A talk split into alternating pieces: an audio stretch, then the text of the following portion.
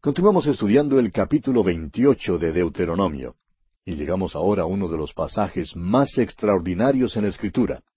Es la historia de Israel en la tierra prometida, escrita antes de su entrada en ella, o sea, profetizada. La Escritura tiene tres profecías relacionadas con Israel o los israelitas en lo que se refiere a su destierro de la tierra prometida y su retorno para juntarse en esa tierra. Habrá tres destierros y tres retornos de Israel. El primero de estos fue profetizado por Dios a Abraham. Usted recuerda que allá en el capítulo quince de Génesis, versículos trece y dieciséis leímos Ten por cierto que tu descendencia morará en tierra ajena, y será esclava allí, y será oprimida cuatrocientos años. Luego el versículo dieciséis dice, Y en la cuarta generación volverán acá. Es decir, que fueron a Egipto por cuatrocientos treinta años, pero luego Dios les sacó de Egipto. Eso es lo que estamos siguiendo ahora en el libro de Deuteronomio. Ahora están al lado oriental del río Jordán y Dios les está trayendo de vuelta a la tierra. En el libro de Josué los hallaremos entrando en la tierra y en el libro de los jueces los hallaremos ya establecidos en la tierra prometida. Esa profecía ha sido completa y literalmente cumplida. Ahora se menciona aquí la segunda vez que han de ser desterrados de la tierra y se menciona antes de que aún hayan entrado en la tierra. Este es un capítulo muy extraordinario. Permítanos leer el versículo 32 y los versículos siguientes que tienen que ver con esto. Versículos 32 hasta el 37 de este capítulo 28 de Deuteronomio. Tus hijos y tus hijas serán entregados a otro pueblo y tus ojos lo verán y desfallecerán por ellos todo el día, y no habrá fuerza en tu mano.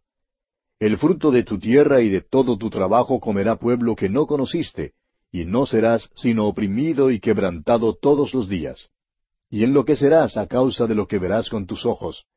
Te herirá Jehová con maligna pústula en las rodillas y en las piernas, desde la planta de tu pie hasta tu coronilla, sin que puedas ser curado. Jehová te llevará a ti, y al rey que hubieres puesto sobre ti, a nación que no conociste ni tú ni tus padres, y allá servirás a dioses ajenos, al palo y a la piedra, y serás motivo de horror, y servirás de refrán y de burla a todos los pueblos a los cuales te llevará Jehová. Esto debía ser el cautiverio babilónico, el cual ahora es un hecho en la historia. Aprenderemos de esto más tarde en nuestro estudio de la Biblia, donde leeremos más profecías en cuanto a esto en Jeremías y luego, de hecho, lo veremos suceder. El registro histórico del cautiverio se encuentra en los libros de los reyes y de crónicas. El hecho es que el ejército de los caldeos sacó los ojos del último rey, Sedequías. Sus hijos fueron degollados delante de él y luego le sacaron los ojos. Piense usted cómo esto cumple literalmente el versículo 32. Fue llevado ciego al cautiverio babilónico. Ahora, ¿por qué le sucedió todo esto?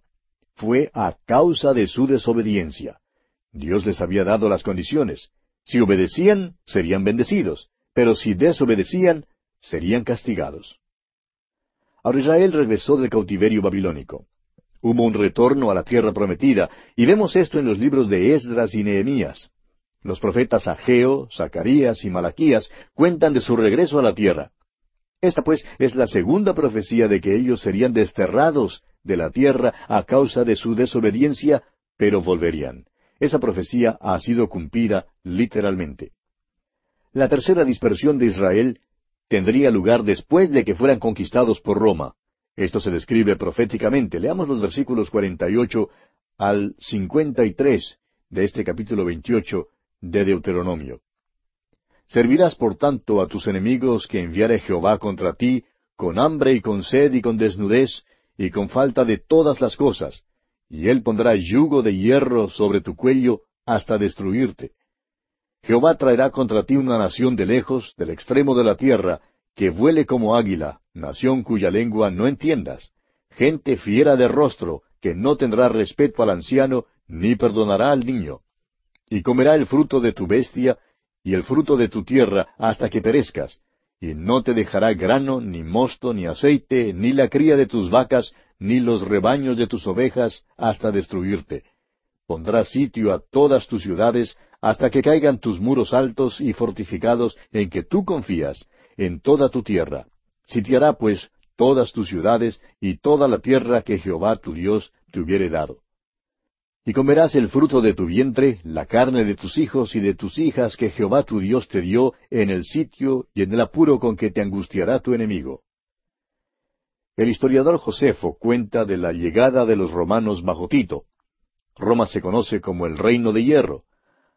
Ahora el versículo 48 de este capítulo 28 de Deuteronomio dice, Y él pondrá yugo de hierro sobre tu cuello. Los romanos vinieron desde el occidente, su idioma no era un idioma oriental. La nación de Israel hablaba un idioma que estaba relacionado con los idiomas de Asia y de África y era totalmente diferente. Dios dijo que no entenderían el idioma de la nación conquistadora. El águila era insignia del ejército romano, y Dios dijo que volarían como el águila. Creemos que muchos israelitas que eran instruidos, cuando miraron por las murallas almenadas y vieron los estandartes de Tito con la insignia del águila, se dijeron, este es el cumplimiento de la profecía. Josefo nos dice en su historia que las madres fueron obligadas a entregar a sus bebés, los cuales fueron comidos. La carne de los bebés fue comida. Los israelitas murieron y sus cadáveres fueron juntados dentro de la ciudad, y tuvieron que echarlos al otro lado de la muralla. Amigo oyente, esta profecía se cumplió literalmente. Y entonces el pueblo judío fue dispersado por todo el mundo. Pasemos ahora a los versículos 64 hasta el 67 de este capítulo 28 de Deuteronomio. Y Jehová te esparcirá por todos los pueblos, desde un extremo de la tierra hasta el otro extremo, y allí servirás a dioses ajenos que no conociste, tú ni tus padres, al leño y a la piedra. Y ni aun entre estas naciones descansarás, ni la planta de tu pie tendrá reposo, pues allí te dará Jehová corazón temeroso, y desfallecimiento de ojos y tristeza de alma. Y tendrás tu vida como algo que pende delante de ti, y estarás temeroso de noche y de día, y no tendrás seguridad de tu vida. Por la mañana dirás, ¿quién diera que fuese la tarde? Y a la tarde dirás, ¿quién diera que fuese la mañana? Por el miedo de tu corazón con que estarás amedrentado, y por lo que verán tus ojos. Los israelitas nunca han regresado de esa dispersión. Pues esta profecía todavía no ha sido cumplida. Hay tres profecías en cuanto a los destierros. Hay tres profecías que hablan de su regreso. Han regresado dos veces, pero no han regresado la tercera vez. De modo que tenemos seis profecías en total. Cinco han sido cumplidas literalmente. ¿Qué le parece la sexta? Podemos decirle lo que creemos en cuanto a ella. Creemos que será cumplida literalmente. Todavía habrá de suceder en el futuro. Dios también les dice que su desobediencia hará que sufran ciertas enfermedades. Y no deseamos entrar en eso porque es algo muy personal y tiene que ver con la raza, pero han sido caracterizados por ciertas enfermedades.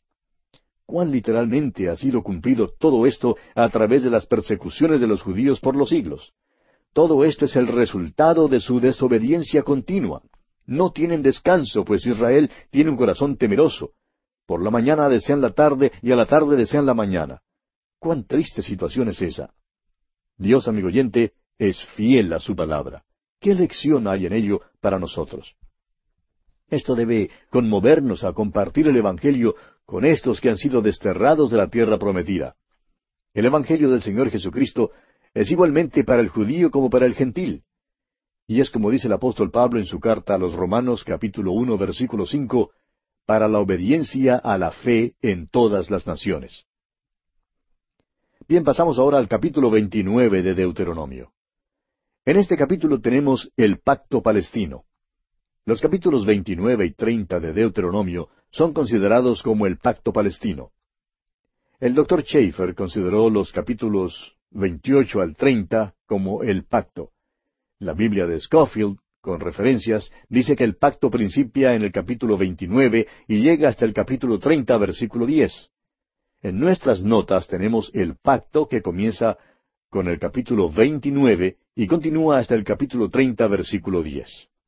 El pacto propiamente dicho se encuentra en los primeros diez versículos del capítulo 30 y el capítulo 29 es un preliminar. Veamos entonces las palabras de introducción al pacto palestino. Este ahora es el cuarto discurso de Moisés. Leamos el primer versículo de este capítulo 29 de Deuteronomio. Estas son las palabras del pacto que Jehová mandó a Moisés que celebrase con los hijos de Israel en la tierra de Moab, además del pacto que concertó con ellos en Horeb. El pacto que Dios concertó con ellos en Horeb fue los diez mandamientos. Nosotros los conocemos como la ley mosaica.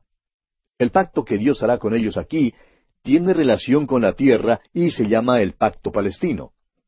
Dios hace este pacto con ellos poco antes de que entren en la tierra. Continuemos leyendo los versículos dos hasta el cuatro. Moisés pues llamó a todo Israel y les dijo, Vosotros habéis visto todo lo que Jehová ha hecho delante de vuestros ojos en la tierra de Egipto, a Faraón y a todos sus siervos y a toda su tierra, las grandes pruebas que vieron vuestros ojos, las señales y las grandes maravillas. Pero hasta hoy Jehová no os ha dado corazón para entender, ni ojos para ver, ni oídos para oír. Estos israelitas eran niños y jóvenes entre la edad de trece a diecinueve años cuando presenciaron algunos de estos incidentes. Las personas mayores en la nación habrían tenido sesenta años después de viajar a través del desierto. Solo Josué y Caleb quedaron de la generación antigua. A pesar de ver todas estas señales, todavía no percibían. Isaías dice lo mismo y vemos que el apóstol Pablo en el capítulo once de su carta a los Romanos, versículo ocho, hace mención una vez más de la ceguera de Israel. Dice el apóstol Pablo, como está escrito, Dios les dio espíritu de estupor, ojos con que no vean y oídos con que no oigan hasta el día de hoy. Hasta cuando Dios abra los ojos y los oídos de los hombres y las mujeres, no pueden oír el Evangelio. Ahora no deseamos que nos entiendan mal, amigo oyente. Sí pueden oír la palabra de Dios, pero no pueden oír el Evangelio con entendimiento. Un escritor de una revista mencionó en cierta ocasión este programa a través de la Biblia, en el cual recorremos o estudiamos la Biblia en cinco años. Y él cree que si uno trata de enseñar la Biblia, lo que hace es engañar a la gente con un negocio religioso. Es una lástima verdaderamente que ese señor no escuche el programa para ver lo que tratamos de hacer. Y sin embargo, si escuchara, tampoco entendería. No le sería posible entender. Todavía continuaría creyendo que estamos enseñando la Biblia por radio con algún motivo egoísta. Creería que la Biblia simplemente se usa como propaganda, y no la creería de ninguna manera. Es necesario que el Espíritu de Dios obre mediante la palabra de Dios para abrir los ojos y el corazón de ese hombre, para que él vea que la palabra de Dios es eficaz y que avanza y alcanza a tocar los corazones de muchas personas. Ahora Dios dice que simplemente dejó a los israelitas allí mismo donde estaban. Ellos no tenían ninguna intención de volverse a Él. Habían roto su comunión con el Dios vivo y verdadero, y por eso Dios simplemente les deja en su estado de incredulidad. Leamos ahora el versículo cinco de este capítulo veintinueve de Deuteronomio. Y yo os he traído cuarenta años en el desierto, vuestros vestidos no se han envejecido sobre vosotros, ni vuestro calzado se ha envejecido sobre vuestro pie. Imagínese usted, amigo oyente, caminar por cuarenta años con el mismo par de zapatos puestos y no se envejecieron. Ahora Moisés sigue describiendo su viaje por el desierto y habla de cómo estas experiencias debían haber abierto sus ojos. Son muchos los que hoy en día dicen que si Dios solo hiciera un milagro delante de sus ojos, creerían. Ahora estos israelitas aquí vieron un milagro por cuarenta años y todavía no percibían. No es por falta de evidencia que los hombres son inconversos, amigo oyente. No son inconversos a causa de la Biblia ni a causa de lo que ella no dice. El problema está dentro de ellos mismos. Son inconversos a causa de que son enemigos de Dios por modo ingénito, es decir, por naturaleza, no tienen ninguna capacidad para las cosas de Dios. Dios presenta una descripción del corazón humano y dice que es perverso. Nadie puede concebir en verdad. Cuán terrible es en realidad. La mente carnal es enemistad contra Dios. El apóstol Pablo dice en su carta a los Romanos capítulo ocho versículos siete y ocho, por cuanto los designios de la carne son enemistad contra Dios, porque no se sujetan a la ley de Dios, ni tampoco pueden, y los que viven según la carne no pueden agradar a Dios. Ahora Pablo escribe estas palabras después de que Dios probó a Israel por mil quinientos años bajo la ley. ¿Qué descripción de la humanidad es esta? Aquellos que viven según la carne no pueden agradar a Dios. Moisés pues les da un resumen de su historia, y esto es lo preliminar al pacto. Pero aún antes de que el pacto se dé, se les cuenta lo que sucederá al fin. y es que no cumplirán el pacto. Pero Dios expone claramente que su intención es traerles de vuelta a la tierra y bendecirles tanto a ellos como a la tierra. La tierra y el pueblo van juntos. En realidad, todo el sistema mosaico tiene relación con la tierra. No es tan solo para el pueblo, sino también para la tierra. Y es importante que veamos eso. Llegamos ahora a otra de aquellas profecías extraordinarias en la historia. Nos cuenta cómo la condición de la tierra sería hoy en día y es exacta. En los tiempos de nuestro Señor, el monte de los olivos estaba cubierto con árboles. Era una región boscosa. Los enemigos que llegaron para conquistar la tierra cortaron los árboles del monte y dejaron desolada la tierra. El juicio de Dios no tan solo cae sobre el pueblo, también ha caído sobre la tierra. Pasemos ahora al versículo 22 y leamos hasta el versículo 29 de este capítulo 29 de Deuteronomio. Y dirán las generaciones venideras, vuestros hijos que se levanten después de vosotros, y el extranjero que vendrá de lejanas tierras, cuando vieren las plagas de aquella tierra y sus enfermedades de que Jehová la habrá hecho enfermar, azufre y sal, abrasada toda su tierra, no será sembrada, ni producirá, ni crecerá en ella hierba alguna, como sucedió en la destrucción de Sodoma y de Gomorra, de Adma y de Seboim, las cuales Jehová destruyó en su furor y en su ira. Mas aún todas las naciones dirán, ¿por qué hizo esto Jehová esta tierra? ¿Qué significa el ardor de esta gran ira? Y responderán, por cuanto dejaron el pacto de Jehová el Dios de sus padres, que él concertó con ellos cuando los sacó de la tierra de Egipto, y fueron y sirvieron a dioses ajenos, y se inclinaron a ellos, dioses que no conocían y que ninguna cosa les habían dado. Por tanto, se encendió la ira de Jehová contra esta tierra para traer sobre ella todas las maldiciones escritas en este libro, y Jehová los desarraigó de su tierra con ira, con furor y con grande indignación, y los arrojó a otra tierra, como hoy se ve. Las cosas secretas pertenecen a Jehová nuestro Dios, mas las reveladas son para nosotros y para nuestros hijos para siempre, para que cumplamos todas las palabras de esta ley. El finado doctor Jorge Gill contaba en cierta ocasión acerca de un viaje que él había hecho por tren yendo por Asia Menor para entrar en Palestina. Contaba que por la tarde había salido de Jerusalén y había llegado a la región del Mar Muerto. Al partir el tren, él se paró en la plataforma trasera con un americano muy rico. El americano le dijo, Siempre he oído decir que esta era una tierra que fluía leche y miel. Pues nunca he visto una tierra que sea tan mala como esta. El doctor Gill dijo, ¿Sabe usted que es interesante que usted diga eso? Y procedió entonces a abrir su Biblia buscando las páginas del libro de Deuteronomio y le enseñó a este americano el versículo 22 aquí donde dice que un extranjero vendrá de lejanas tierras y que hará esa misma pregunta. Los extranjeros preguntarían el significado de todo eso preguntarían por qué había cambiado tanto la tierra. Y el doctor Gill le dijo el motivo preciso, el que Moisés había dado hacía tres mil quinientos años. Le dijo, por cuanto dejaron el pacto de Jehová, el Dios de sus padres. Ahora, amigo oyente, hay muchas cosas de las cuales el Señor no nos ha hablado mucho. Pero sí hay ciertas cosas que nos ha revelado. Es seguro que nos ha hablado acerca de esta tierra. Está ahora mismo desolada y tratan de conseguir agua para ella. Las autoridades agrónomas han dicho que si la tierra pudiera ser rehabilitada por medio del riego, pues le sería posible sostener a unos quince a veinticinco millones de personas.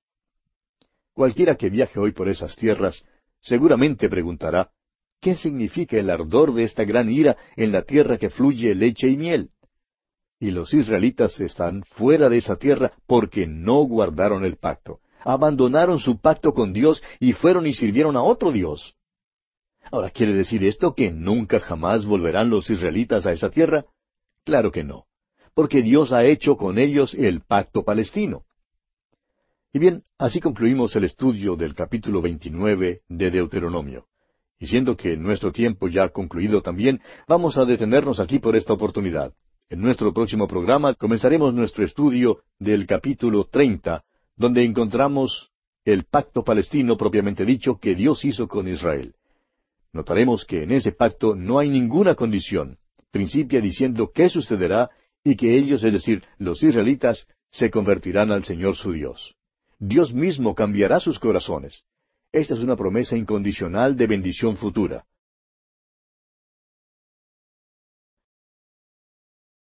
Continuando nuestro estudio en el libro de Deuteronomio, llegamos hoy al capítulo treinta. En este capítulo encontramos el pacto palestino, propiamente dicho, que Dios hizo con Israel. Escúchelo con cuidado.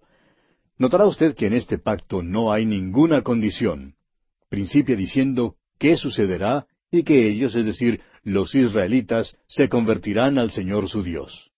Dios mismo cambiará sus corazones. Esta es una promesa incondicional de bendición futura. Escuche usted, leamos los primeros tres versículos de este capítulo treinta de Deuteronomio.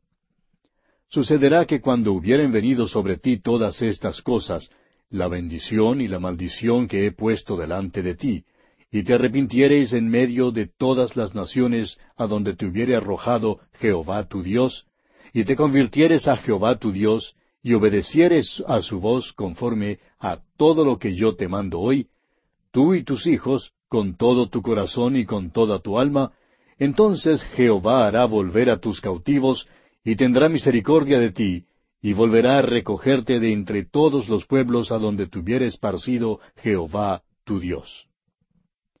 Ahora hay siete grandes promesas que Dios hace aquí. Él hace estas declaraciones que son incondicionales. El versículo uno dice que serán dispersados entre todas las naciones. La nación de Israel será arrancada de su tierra a causa de su infidelidad. Y eso es lo que ha sucedido.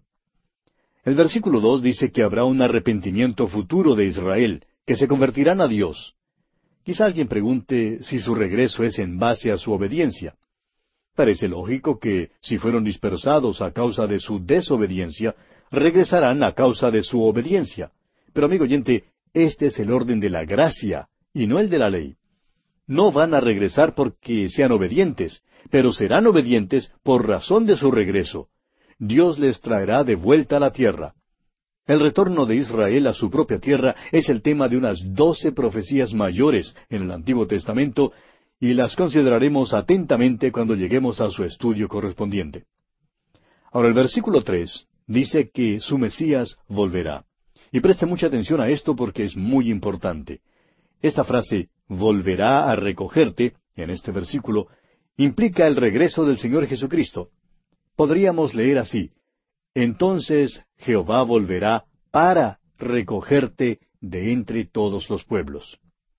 El profeta Amós lo confirma cuando habla de este mismo asunto en el capítulo nueve de su profecía, versículos nueve al catorce, en particular el versículo once, donde dice En aquel día yo levantaré el tabernáculo caído de David, y cerraré sus portillos, y levantaré sus ruinas, y lo edificaré como en el tiempo pasado. La expresión en aquel día, en este versículo, se refiere al día del regreso del Señor Jesucristo. Y el apóstol Santiago cita estas palabras hablando en el capítulo quince del libro de los Hechos de los Apóstoles, versículos quince al diecisiete, cuando dice, Y con esto concuerdan las palabras de los profetas, como está escrito, Después de esto volveré y reedificaré el tabernáculo de David que está caído, y repararé sus ruinas, y lo volveré a levantar, para que el resto de los hombres busquen al Señor y todos los gentiles sobre los cuales es invocado mi nombre. En conclusión, tenemos entonces que la primera mención del regreso de Cristo a la tierra, que se registra en las Escrituras, la encontramos aquí en el capítulo treinta de Deuteronomio, versículo tres. Ahora, cuando lleguemos a la epístola universal de San Judas, en el Nuevo Testamento, veremos que Enoch mencionó el hecho de que Cristo regresa, pero no se escribió en el Antiguo Testamento. Esta es una profecía extraordinaria, pero todavía no se ha cumplido. Para entonces, los israelitas estarán en su propia tierra y serán bendecidos. Habrá paz en aquella tierra en ese tiempo, como lo expresa el profeta Jeremías en el capítulo 23 de su profecía, versículos uno al ocho, y también en el capítulo 33, versículos seis al 18. Volviendo ahora al capítulo treinta de Deuteronomio, leamos los versículos cuatro y cinco.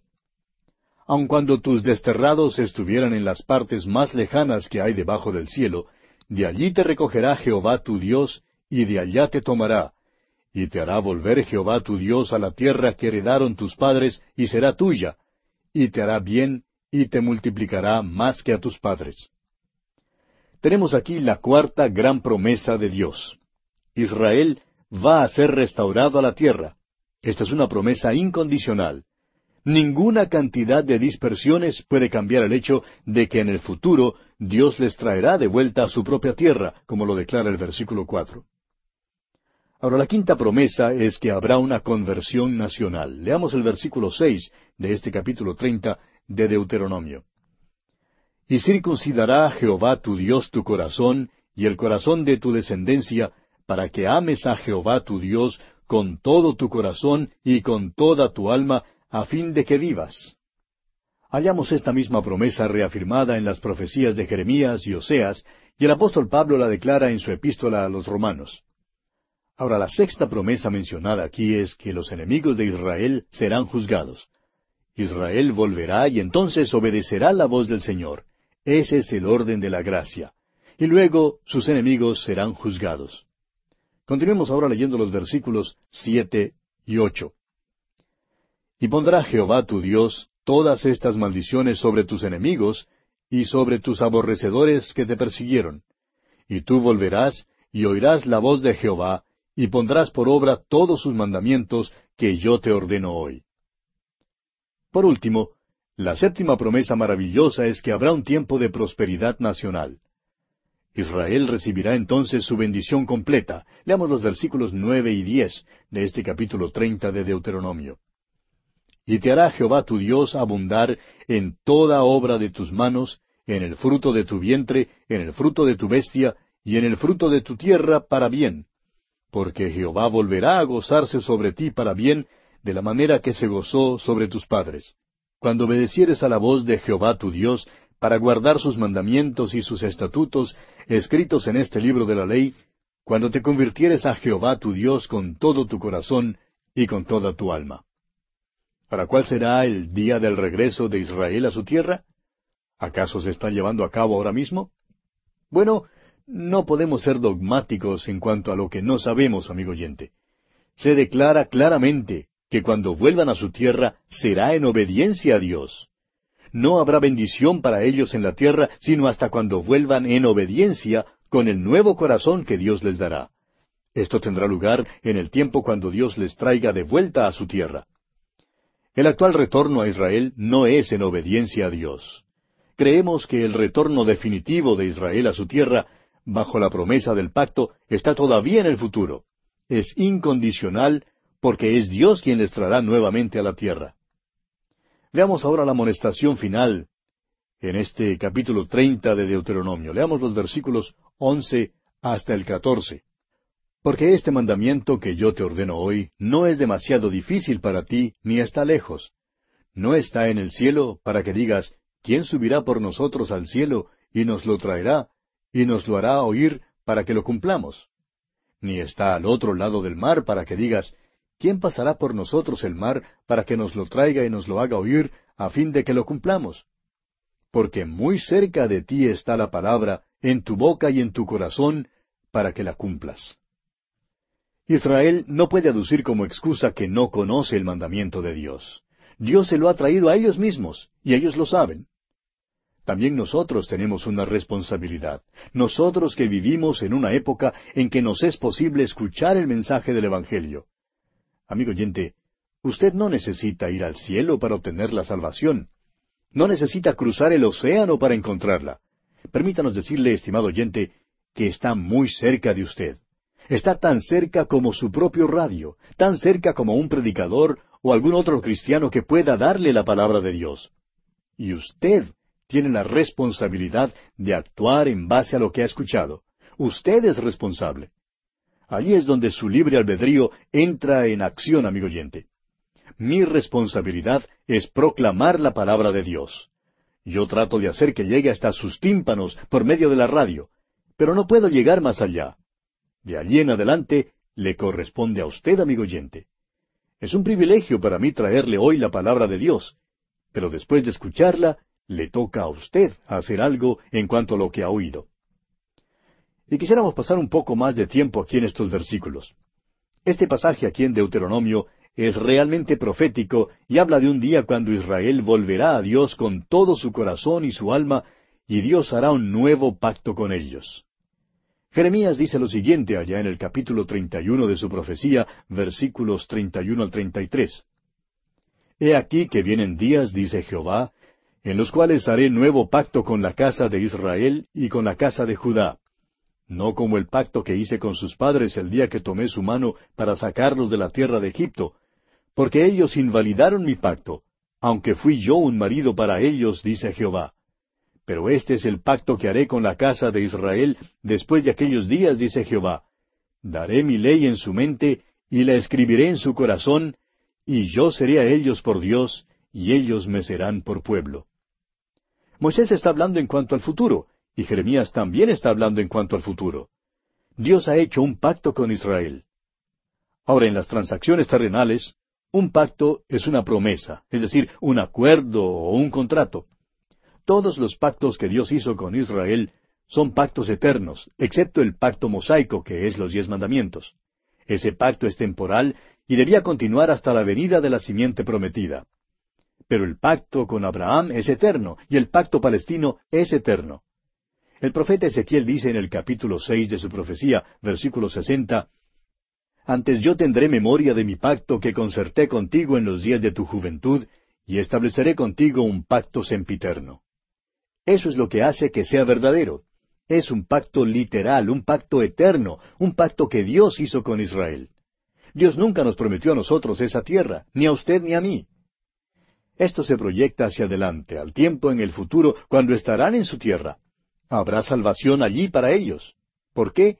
Porque Cristo es quien instituirá este nuevo pacto que todavía está en el futuro. El apóstol Pablo se refiere a este tema y cita en el capítulo diez de su epístola a los Romanos, versículos cuatro al diez, estos versículos que estamos estudiando aquí en Deuteronomio capítulo treinta. Dice el apóstol Pablo, Porque el fin de la ley es Cristo, para justicia a todo aquel que cree. Porque de la justicia que es por la ley, Moisés escribe así, El hombre que haga estas cosas, vivirá por ellas. Pero la justicia que es por la fe dice así, No digas en tu corazón quién subirá al cielo, esto es para traer abajo a Cristo. ¿O quién descenderá al abismo? Esto es para hacer subir a Cristo de entre los muertos. Mas, ¿qué dice? Cerca de ti está la palabra, en tu boca y en tu corazón. Esta es la palabra de fe que predicamos, que si confesares con tu boca que Jesús es el Señor, y creyeres en tu corazón que Dios le levantó de los muertos, serás salvo. Porque con el corazón se cree para justicia, pero con la boca se confiesa para salvación. El apóstol Pablo no nos da una cita directa de los versículos en Deuteronomio, sino que hace una aplicación de esos versículos. El hecho de que Pablo recurra a Moisés es un ejemplo notable de una exégesis diestra y esmerada, y el apóstol se explaya en ella. Porque esta aquí es una parte importante de la Escritura. Ahora fíjese usted que Pablo no dice que Moisés escribe esto. Es la justicia que es por la fe la que dice así, como vimos en el versículo seis de este pasaje que acabamos de leer en el capítulo diez de la epístola a los Romanos. Pablo no sustituye la ley por la fe en su epístola a los Romanos. Más bien está enseñando que la justicia por la fe es atestiguada por la ley y por los profetas. En la misma carta a los Romanos capítulo tres versículo veintiuno, el apóstol dice, Pero ahora, aparte de la ley, se ha manifestado la justicia de Dios, testificada por la ley y por los profetas. Así pues, amigo oyente, el pasaje en Deuteronomio es profético. Habla de un día cuando Israel volverá a Dios con todo su corazón y su alma, y Dios hará un nuevo pacto con ellos. No necesitarán ir al cielo ni más allá del mar. ¿Por qué? Porque Cristo ha venido. No es necesario subir al cielo para traer abajo a Cristo. Él ya ha venido. Tampoco es necesario levantarle de los muertos. Él ya ha sido levantado. El caso es que estos israelitas habían estado bajo la ley por mil quinientos años. La conocían de memoria y como ritual, pero la ley no había traído la justicia. Cristo había venido así como la ley había venido. Cristo no era alguien que estaba muy distante. Cristo había venido y había estado entre ellos. Murió y resucitó entre ellos. esta justicia por la fe estaba disponible para ellos, así como hoy está disponible para todos nosotros. Ha sido predicada por siglos y ha llegado hasta nosotros hoy. Es esa justicia que es por la fe la que dice que no es necesario subir al cielo ni descender al abismo para encontrar a Cristo. Él está cerca, en su boca y en su corazón, amigo oyente. Es la palabra de fe. El día vendrá cuando el pueblo de Dios, Israel, verá esto. Volviendo ahora al capítulo treinta de Deuteronomio, que estamos considerando, leamos los versículos quince y dieciséis. Mira, yo he puesto delante de ti hoy la vida y el bien, la muerte y el mal. Porque yo te mando hoy que ames a Jehová tu Dios, que andes en sus caminos, y guardes sus mandamientos, sus estatutos y sus decretos, para que vivas y seas multiplicado, y Jehová tu Dios te bendiga en la tierra a la cual entras para tomar posesión de ella. La ocupación y posesión de la tierra prometida por los israelitas y su bendición en ella será determinada por su obediencia, Moisés hace una reseña histórica y dice que serán sacados de la tierra cuando desobedezcan, pero Dios promete traerles de nuevo. Por último, ellos regresarán y nunca, nunca jamás saldrán de nuevo. ¿Por qué? ¿Porque le obedecerán? No, sino porque Dios cumple su pacto. Les traerá de regreso a su tierra y luego obedecerán. Y así es con nosotros, amigo oyente. Dios nos pide confiar en el Señor Jesucristo como nuestro Salvador personal. Y después de eso, nos habla en cuanto a la obediencia. Dice Él, si me amáis, guardad mis mandamientos. Primero debe haber amor para el Salvador. Entonces Dios pide que le obedezcamos.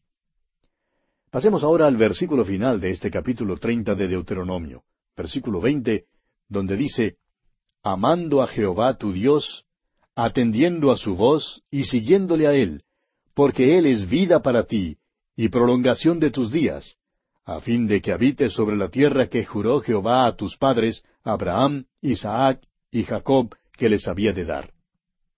Repetimos que el amor y la obediencia es el gran tema de este libro de Deuteronomio.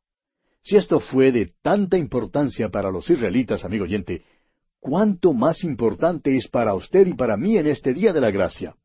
hemos recibido tanto más.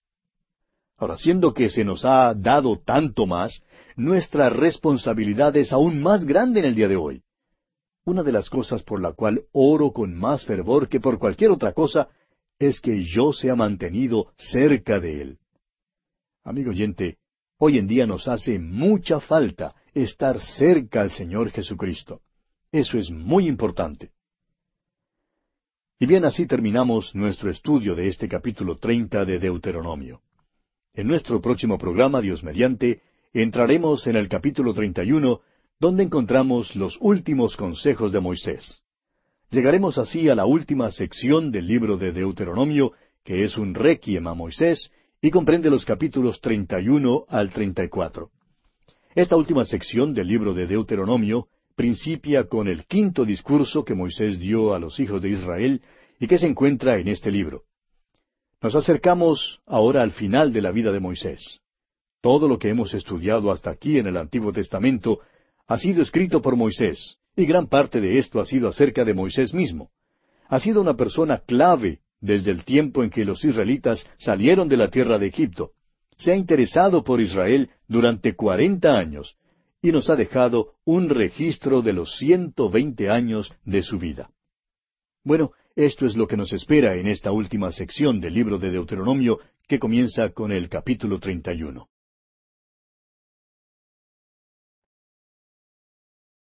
Continuamos hoy nuestro estudio en el libro de Deuteronomio y llegamos al capítulo 31.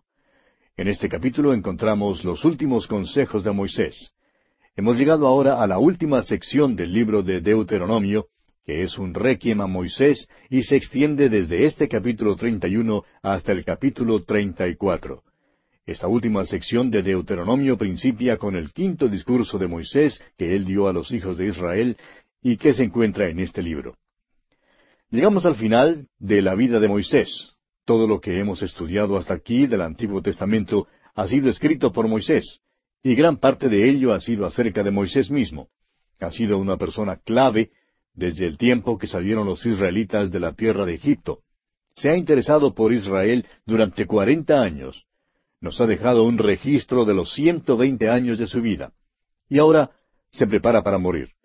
Leamos pues los primeros dos versículos de este capítulo treinta y uno de Deuteronomio. Fue Moisés y habló estas palabras a todo Israel y les dijo, Este día soy de edad de ciento veinte años. No puedo más salir ni entrar. Además de esto, Jehová me ha dicho, No pasarás este Jordán. Hay dos declaraciones aquí en cuanto a Moisés. Primero, se está envejeciendo. Ahora todos nos envejecemos, pero la mayoría de nosotros no vamos a llegar hasta los ciento veinte años. Hacemos bien si vivimos ochenta años. Sin embargo, nos sorprendemos del número de cartas que recibimos de nuestros oyentes que tienen entre la edad de ochenta y cien años. No nos dábamos cuenta de que había tantos. Cuando llegamos a esa edad ya no somos útiles ni vitales en el programa de Dios de una manera pública. Sin embargo, sabemos por las muchas cartas que nos envían estas queridas personas que ellos siempre están estudiando la palabra de Dios y que todavía les es posible orar por el pueblo de Dios y por la obra de Dios. Ahora, la otra declaración es que Dios le ha dicho claramente a Moisés que él no pasará el Jordán. Esto fue debido a su desobediencia cuando golpeó la peña en lugar de hablarle. Dios ha manifestado claramente que un nuevo líder llevará a los israelitas a través del Jordán y Moisés ya no será el líder, ni pasará el Jordán. Continuemos leyendo ahora el versículo tres. Jehová tu Dios, Él pasa delante de ti. Él destruirá a estas naciones delante de ti, y las heredarás. Josué será el que pasará delante de ti, como Jehová ha dicho. Moisés no escogió a Josué. Fue Dios quien lo escogió para suceder a Moisés. Dudamos que Moisés hubiera escogido a Josué si hubiera tenido la oportunidad de escoger. En realidad, Caleb parece ser más impresionante que Josué y sería más natural que él fuera el nuevo líder. Ah, después de todo, Moisés es humano. ¿No estaría acaso más dispuesto Moisés a escoger a uno de sus propios hijos para sucederle? Así lo hicieron los faraones allá en Egipto y sería natural que Moisés hiciera lo mismo. Pero no. Dios escogió a Moisés para pasar el Jordán delante de los israelitas. Moisés, pues, ya no es indispensable. Qué gran lección es esta para nosotros, amigo oyente. Uno creería que Israel no podía seguir adelante sin Moisés. Pero esta sección aquí nos enseña que el programa de Dios sigue adelante y que ninguno de nosotros es indispensable. Dios usa a cada hombre en su propio tiempo, pero cuando se termina el tiempo o período de trabajo del hombre, la obra de Dios siempre sigue adelante.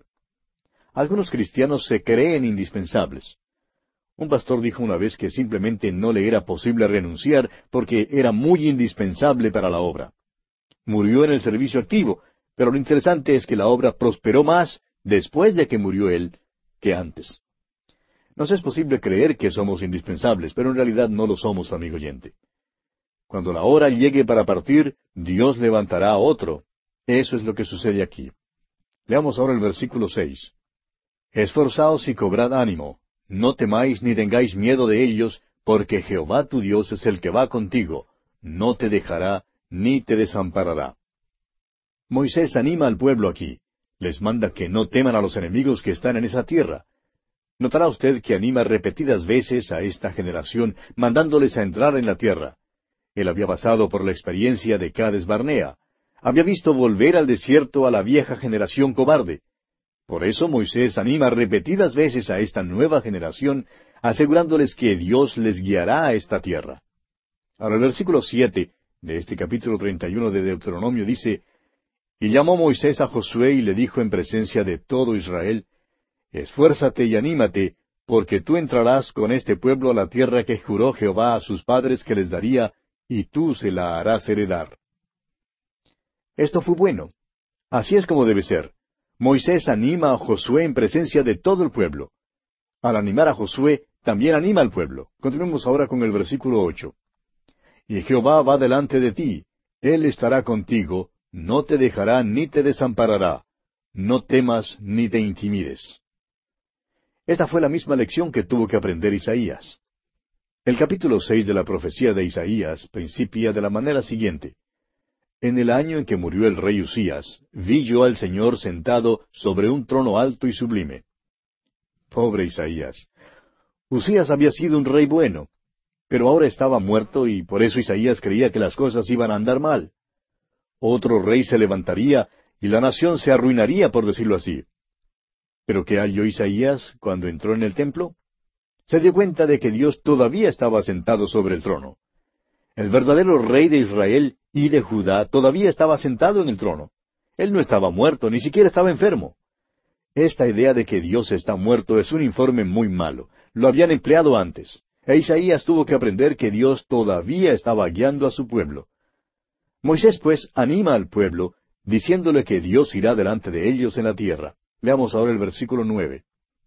Y escribió Moisés esta ley, y la dio a los sacerdotes, hijos de Leví, que llevaban el arca del pacto de Jehová, y a todos los ancianos de Israel.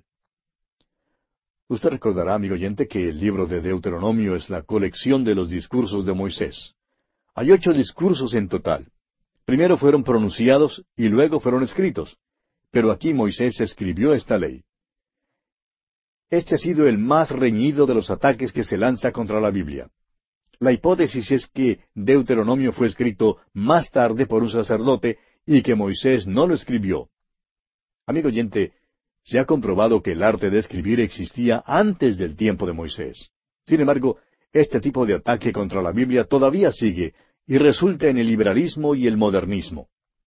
Aún en este tiempo, cuando los israelitas están para entrar en la tierra prometida, uno creería que Dios no los llevaría a esa tierra si hubiera la probabilidad de que fallaran. Sin embargo, Dios le dice a Moisés aquí exactamente lo que pasará. Cuando entren en la tierra, volverán las espaldas a Dios. Dios conoce la naturaleza humana, amigo oyente. Conoce el ser suyo y el mío. Él sabe que nosotros nos apartaríamos de Él dentro de los próximos diez minutos si no fuera porque Él nos mantiene cerca de Él.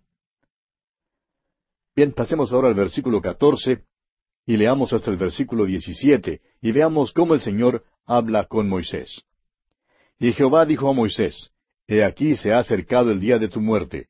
Llama a Josué, y esperad en el tabernáculo de reunión para que yo le dé el cargo. Fueron pues Moisés y Josué, y esperaron en el tabernáculo de reunión.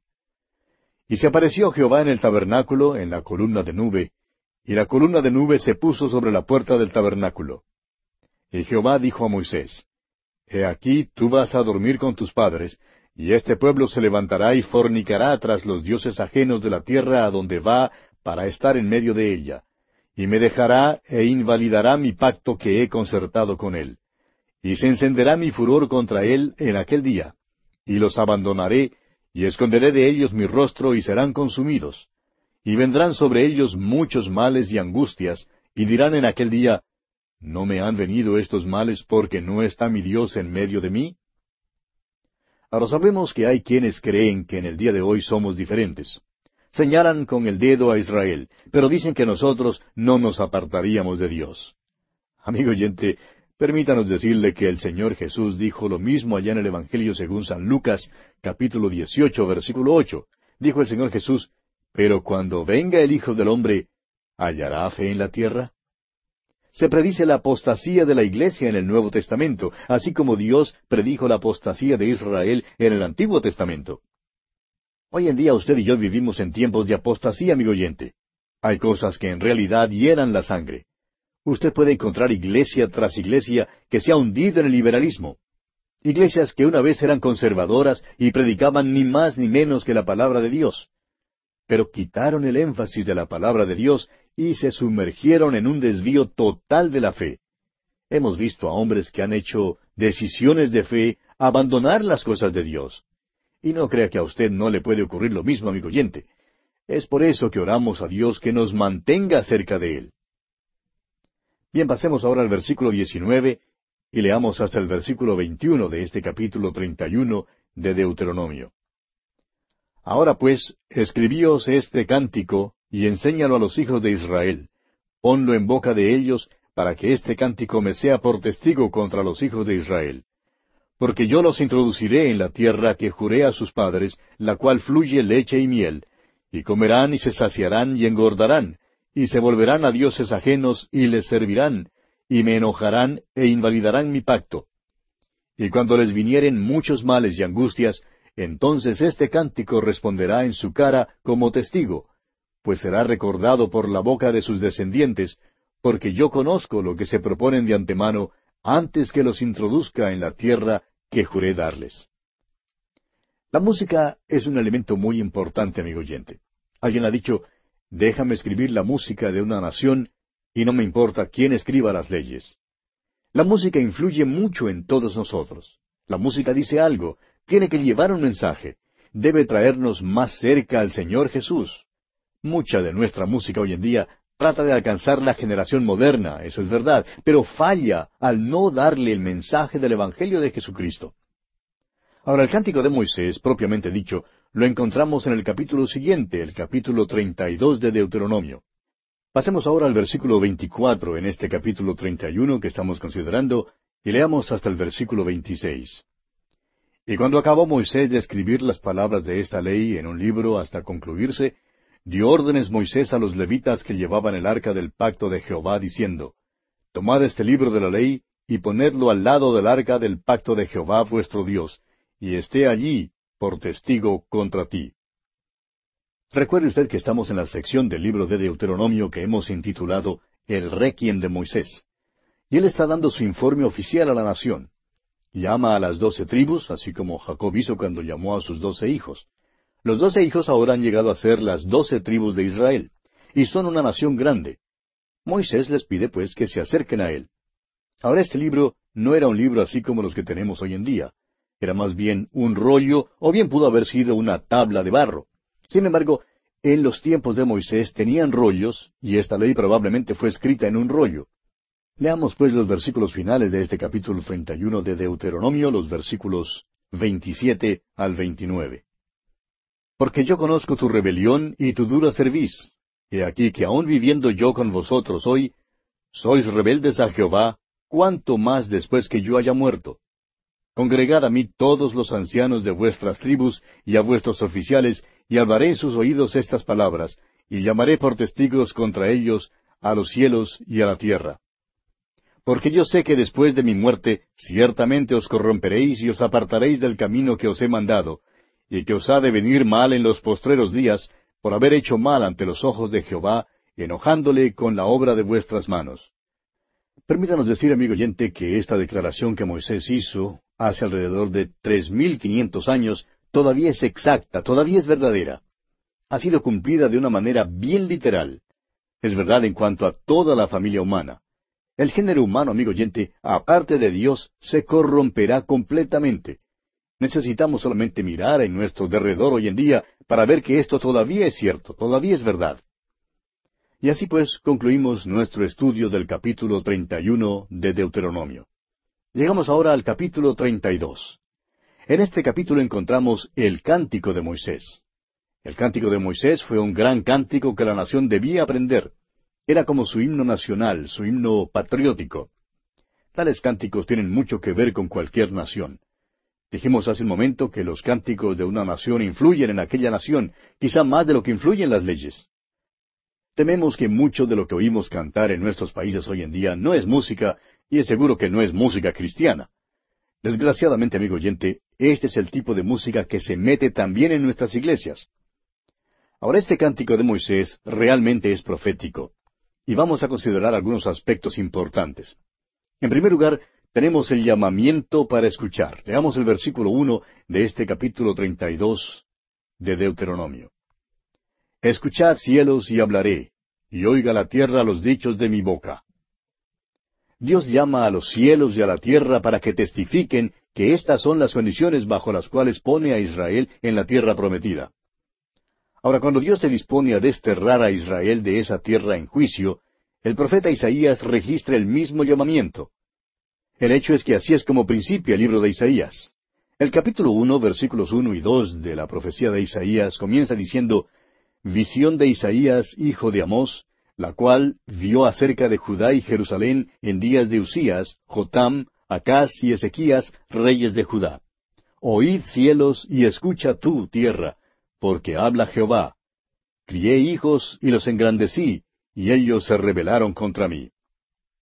Cuando Dios puso a Israel en la tierra prometida, llamó al cielo y a la tierra para que testificaran.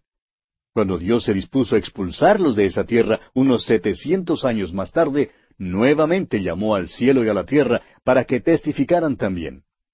Dios no está haciendo esto así a las escondidas. No es algo que hace encubierto. Está justificado en desterrarlos de la tierra. Leamos ahora el versículo dos de este capítulo treinta y dos de Deuteronomio.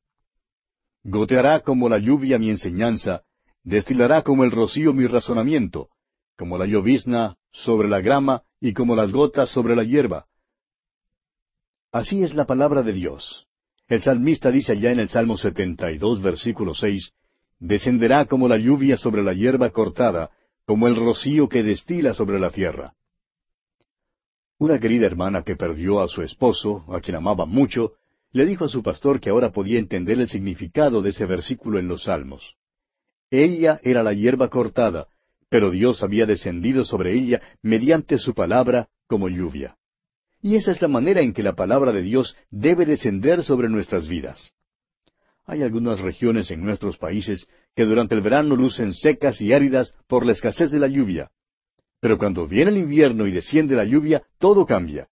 Los árboles reverdecen, las plantas cobran vida, salen las flores, todo cambia. Esa es la manera en que la palabra de Dios debe descender sobre nuestros corazones y vidas. Continuamos ahora con el versículo tres de este capítulo treinta y dos de Deuteronomio. Porque el nombre de Jehová proclamaré, engrandeced a nuestro Dios.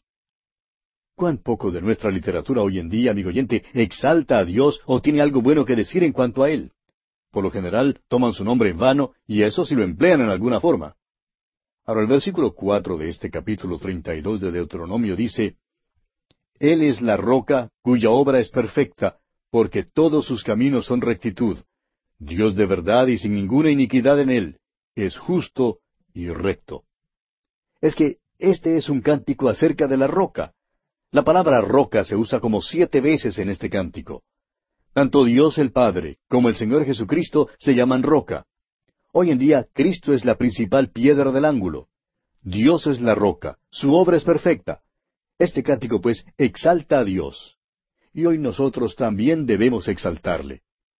El siguiente aspecto que encontramos aquí en este cántico de Moisés es que la nación paga con maldad la gracia de Dios. Leamos los versículos cinco y seis de este capítulo treinta y dos de Deuteronomio. La corrupción no es suya, de sus hijos es la mancha, generación torcida y perversa. ¿Así pagáis a Jehová, pueblo loco e ignorante? ¿No es Él tu Padre que te creó? Él te hizo y te estableció. Dios es el Padre de los israelitas porque Él los hizo y también porque Él los compró. En un sentido, Dios es el Padre de todo el género humano. Creó a todo el género humano. Adán era hijo de Dios, pero Adán pecó. Y después de eso, ninguno de los descendientes de Adán se ha llamado hijo de Dios, a menos que haya llegado a ser hijo de Dios mediante la fe en Cristo Jesús. Toda la familia humana ha llegado a ser una generación perversa, un pueblo loco e ignorante, como dice aquí. Y bien, aquí vamos a detenernos, amigo oyente, porque nuestro tiempo ha llegado a su fin por el día de hoy.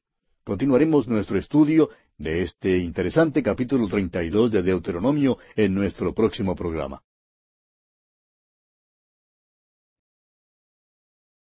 Continuamos hoy estudiando el capítulo 32 de Deuteronomio y seguimos considerando el cántico de Moisés. Ya hemos visto dos aspectos principales en este cántico. Primero, el llamamiento para escuchar. En segundo lugar, el pago de maldad, que la nación de Israel da a Dios por su gracia. Comenzaremos hoy considerando el tercer aspecto, que es la bondad de Jehová. Leamos los versículos siete al diez de este capítulo treinta y dos de Deuteronomio. Acuérdate de los tiempos antiguos, considera los años de muchas generaciones. Pregunta a tu padre, y él te declarará, a tus ancianos, y ellos te dirán. Cuando el Altísimo hizo heredar a las naciones, cuando hizo dividir a los hijos de los hombres, estableció los límites de los pueblos según el número de los hijos de Israel. Porque la porción de Jehová es su pueblo, Jacob la heredad que le tocó. Le halló en tierra de desierto y en yermo de horrible soledad. Lo trajo alrededor, lo instruyó, lo guardó como a la niña de su ojo. Tenemos aquí una cosa muy interesante, amigo oyente. Esto explica el por qué aún hoy en día aquella tierra y el pueblo en esa tierra es un sitio sensible en el mundo. ¿Por qué? Porque todo el mundo es regulado por esa tierra y por aquella gente. Es que ese es el propósito terrenal de Dios. Este es un pasaje de la Escritura muy importante. Leamos ahora los versículos once y doce de este capítulo treinta y dos de Deuteronomio. Como el águila que excita su nidada, revolotea sobre sus pollos, extiende sus alas, los toma, los lleva sobre sus plumas, Jehová solo le guió, y con él no hubo Dios extraño. Cuando el águila enseña al aguilucho a volar, la madre lo desaloja de ese risco alto donde está el nido. Cuando el aguilucho empieza a esforzarse y no vuela bien, la madre llega por debajo y con sus alas fuertes lo lleva. Dios dice que eso es lo que Él hace con los suyos. Esta es una maravillosa descripción de la bondad de Jehová. Ahora el cuarto aspecto que encontramos en este cántico de Moisés es la apostasía de la nación. Pasemos al versículo quince. Pero engordó Jesurún y tiró coces. Engordaste, te cubriste de grasa. Entonces abandonó al Dios que lo hizo y menospreció la roca de su salvación. Jesurún es otro nombre para Israel. Israel engordó y tiró coces. Israel llegó a ser afluente y los israelitas llegaron a ser creyosos. Y nosotros somos así como ellos. Vivimos en una sociedad afluente, nos hemos engordado y desafortunadamente también nosotros nos quejamos. A los versículos 16 al 18 dicen, Le despertaron a celos con los dioses ajenos, lo provocaron a ira con abominaciones. Sacrificaron a los demonios y no a Dios, a dioses que no habían conocido, a nuevos dioses venidos de cerca, que no habían temido vuestros padres. De la roca que te creó te olvidaste, te has olvidado de Dios tu Creador. Olvidan a Dios, se han olvidado de Dios. No es que Dios esté muerto, es que los israelitas están muertos en sus delitos y pecados. Esta es la apostasía, amigo oyente. Tenemos luego el juicio de Dios sobre ellos. Leamos los versículos 19 y 20 de Deuteronomio capítulo 32. Y lo vio Jehová y se encendió en ira por el menosprecio de sus hijos y de sus hijas. Y dijo, Esconderé de ellos mi rostro, veré cuál será su fin, porque son una generación perversa, hijos infieles. Dios dice que esconderá su rostro de ellos, no se les manifestará. Y yo me pregunto, ¿Acaso lo mismo no está sucediendo hoy en día en nuestra tierra? Hemos oído hablar a muchos cristianos que han orado a Dios que obra en el mundo hoy en día, pero parece que no obra. Quizá esconda su rostro de nuestras naciones. Ahora, en sexto lugar encontramos el anhelo de Dios para su pueblo. Pasemos al versículo 26 y leamos también el versículo 27 de este capítulo 32 de Deuteronomio. Yo había dicho que los esparciría lejos, que haría cesar de entre los hombres la memoria de ellos.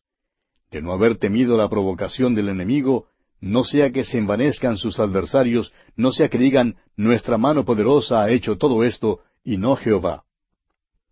Dios dice que dispersará a Israel lejos, pero no quiere hacer eso. Ahora, si hace mal o destruye a su pueblo, entonces los enemigos no comprenderían lo que hacía. Continuemos con los versículos 28 hasta el 31. Porque son nación privada de consejos y no hay en ellos entendimiento. Ojalá fueran sabios que comprendieran esto y se dieran cuenta del fin que les espera. ¿Cómo podría perseguir uno a mil y dos hacer huir a diez mil si su roca no los hubiese vendido y Jehová no los hubiera entregado? Porque la roca de ellos no es como nuestra roca, y aun nuestros enemigos son de ellos jueces. Dios tiene un anhelo para su pueblo, quiere redimirlo, quiere salvarlo. Y el último aspecto que encontramos aquí en este cántico de Moisés es, las naciones del mundo son bendecidas con Israel. Pasemos al versículo 43 y leamos también el 44 de este capítulo 32 de Deuteronomio. Alabad naciones a su pueblo, porque él vengará la sangre de sus siervos, y tomará venganza de sus enemigos, y hará expiación por la tierra de su pueblo. Vino Moisés y recitó todas las palabras de este cántico a oídos del pueblo, él y Josué, hijo de Nun. Las naciones del mundo serán bendecidas con Israel. Y es muy importante que veamos esto. Tenemos ahora la exhortación de Moisés. Leamos los versículos 45 al 47 de este capítulo 32 de Deuteronomio.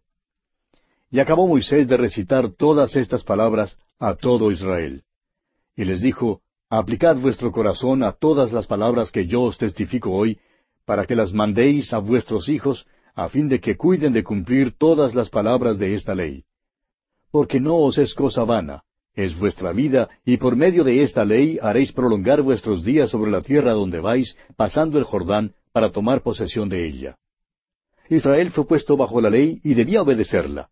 Fue mediante la obediencia que recibirían bendición en esa tierra.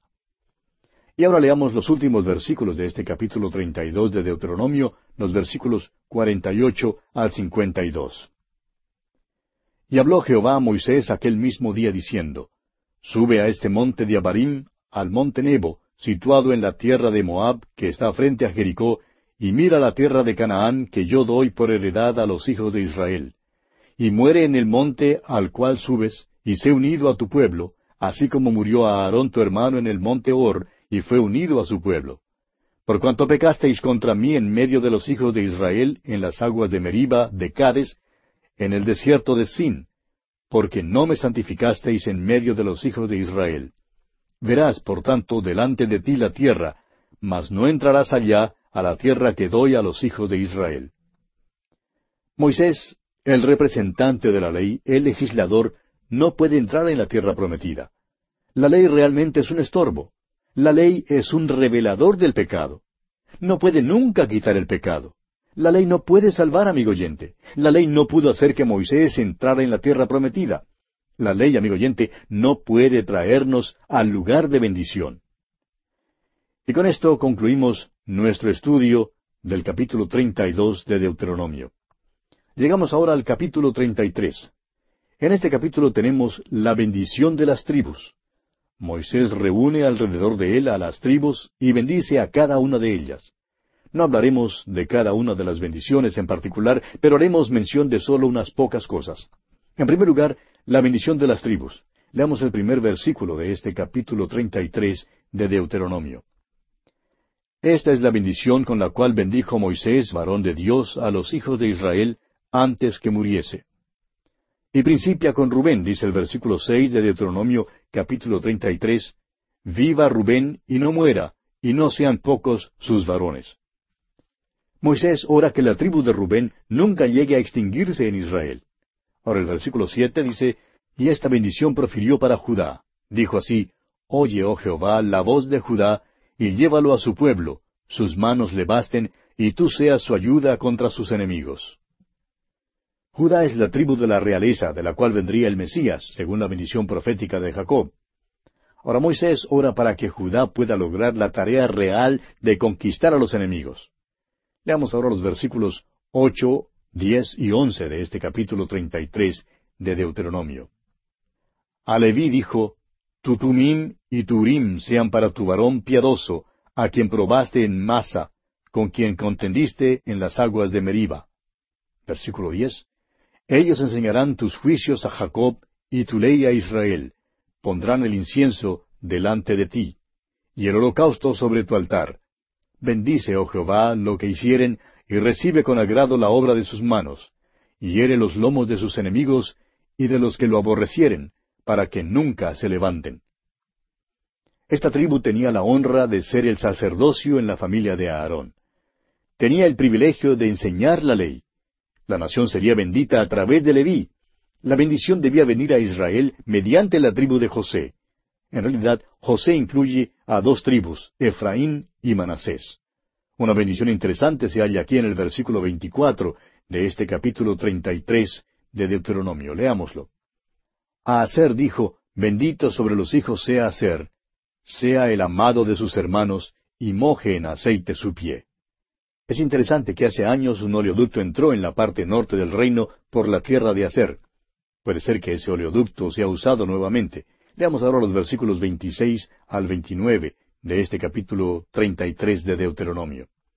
No hay como el Dios de Jesurún, quien cabalga sobre los cielos para tu ayuda, y sobre las nubes con su grandeza. El eterno Dios es tu refugio, y acá abajo los brazos eternos. Él echó de delante de ti al enemigo, y dijo, Destruye. E Israel habitará confiado, la fuente de Jacob habitará sola en tierra de grano y de vino, también sus cielos destilarán rocío. Bienaventurado tú, oh Israel, ¿quién como tú, pueblo salvo por Jehová, escudo de tu socorro y espada de tu triunfo? Así que tus enemigos serán humillados, y tú hollarás sobre sus alturas. Al leer estas palabras solo podemos exclamar, Ah, si Israel tan solo hubiera obedecido a Dios. Y bien así concluimos nuestro estudio del capítulo 33 de Deuteronomio. Y pasamos ahora al capítulo 34. En este capítulo tenemos la muerte sola y extraña de Moisés. Quizás surja la pregunta de si Moisés escribió acerca de su propia muerte. Bueno, bien pudo haberlo hecho. El Señor le había dicho ya que iba a morir. Ha habido casos en los cuales pastores han oficiado los servicios fúnebres de algunos individuos que antes de morir escribieron los detalles de todo su servicio funeral. Sin embargo, muchos creen que esta porción aquí forma parte del libro de Josué. Y bien puede ser, ya que no existía las divisiones de libros que tenemos hoy en día. En el principio, el Antiguo Testamento fue escrito en rollos, y un libro seguía a otro. Por eso, bien puede ser que esta sección aquí sea el principio del libro de Josué. Leamos pues los versículos uno al ocho de este capítulo treinta y cuatro de Deuteronomio. Subió Moisés de los campos de Moab al monte Nebo, a la cumbre del Pisga, que está enfrente de Jericó, y le mostró Jehová toda la tierra de Galaad hasta Dan, todo Neftalí, y la tierra de Efraín y de Manasés, toda la tierra de Judá hasta el mar occidental, el Negev y la llanura, la vega de Jericó, ciudad de las palmeras hasta Zoar. Y le dijo Jehová, Esta es la tierra de que juré a Abraham, a Isaac y a Jacob, diciendo, A tu descendencia la daré. Te he permitido verla con tus ojos, mas no pasarás allá. Y murió allí Moisés, siervo de Jehová, en la tierra de Moab, conforme al dicho de Jehová. Y lo enterró en el valle, en la tierra de Moab, enfrente de Bet Peor, y ninguno conoce el lugar de su sepultura hasta hoy. Era Moisés de edad de ciento veinte años cuando murió. Sus ojos nunca se oscurecieron, ni perdió su vigor. Y lloraron los hijos de Israel a Moisés en los campos de Moab treinta días, y así se cumplieron los días del lloro y del luto de Moisés.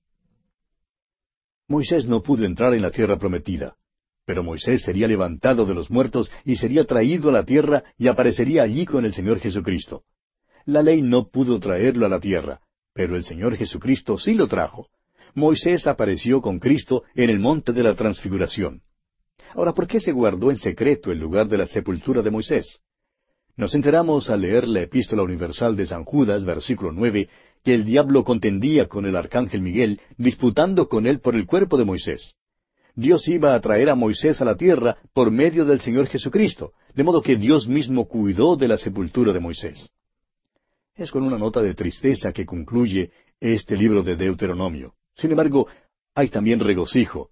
Israel se detiene ahora a la entrada de la tierra prometida entrarán en ella bajo la conducción de Josué. Y así, amigo oyente, es nuestra oración que el estudio de este libro de Deuteronomio haya cimentado su fe y confianza en la persona del Señor Jesucristo.